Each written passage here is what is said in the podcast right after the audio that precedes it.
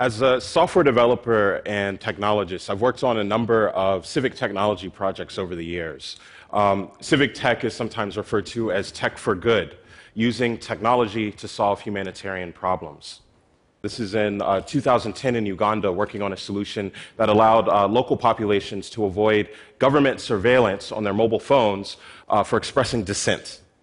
That same technology was deployed later in North Africa for uh, similar purposes to help activists uh, stay connected when governments were deliberately shutting off connectivity as a means of population control. But over the years, as I have thought about these technologies and the things that I work on, uh, a question kind of nags in the back of my mind, which is what if we're wrong about the virtues of technology and if it sometimes actively hurts the communities that we're intending to help? The tech industry around the world tends to operate under similar assumptions that if we build great things, it will positively affect everyone uh, eventually. These t- innovations will get out and, and find everyone.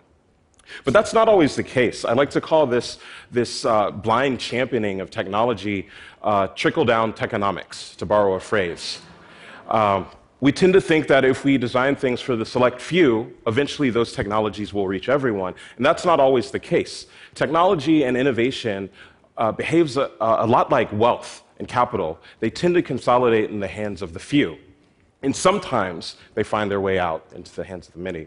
And so most of you aren't um, tackling uh, oppressive regimes on the weekends. So I wanted to think of a few examples that might be a little bit more relatable. In the world of wearables and smart uh, phones and, and apps, uh, there's a big movement to track people's personal health with applications that track the number of calories that you burn or whether you're sitting enough uh, or sitting too much or uh, walking enough these technologies are they make uh, patient intake in medical facilities much more efficient uh, and in turn, these medical facilities are starting to expect these types of efficiencies. As these digital uh, tools find their way into medical rooms and they become digitally ready, what happens to the digitally invisible?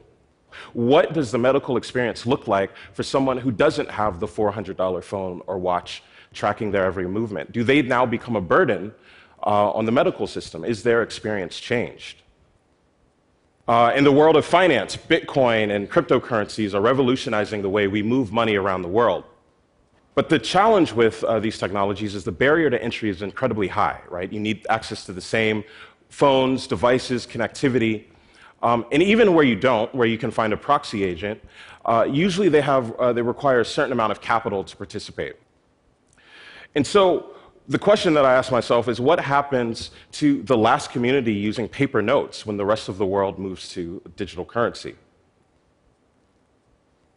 Uh, another example from my hometown in Philadelphia. I recently went to the public library there, and they're facing an existential crisis.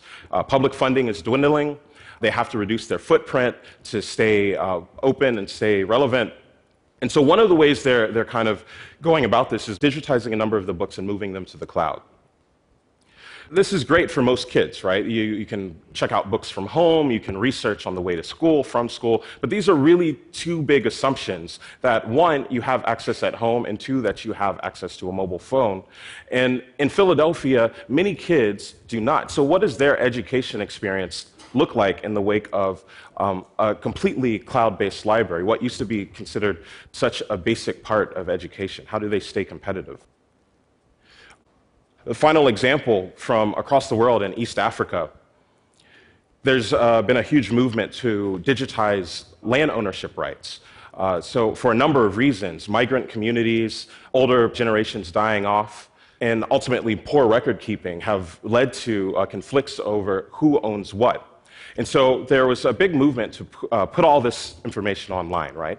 Track all the uh, ownership of, of, of, these plots of land, put them in the cloud, and give them to the communities. But actually, the unintended consequence of this has been that uh, venture capitalists, investors, real estate developers have swooped in and they've begun buying up these plots of lands right out from under uh, these communities because they have access to the technologies uh, and the connectivity that makes that possible. So that's the common thread that connects these examples the unintended consequences of the tools and the technologies that we make.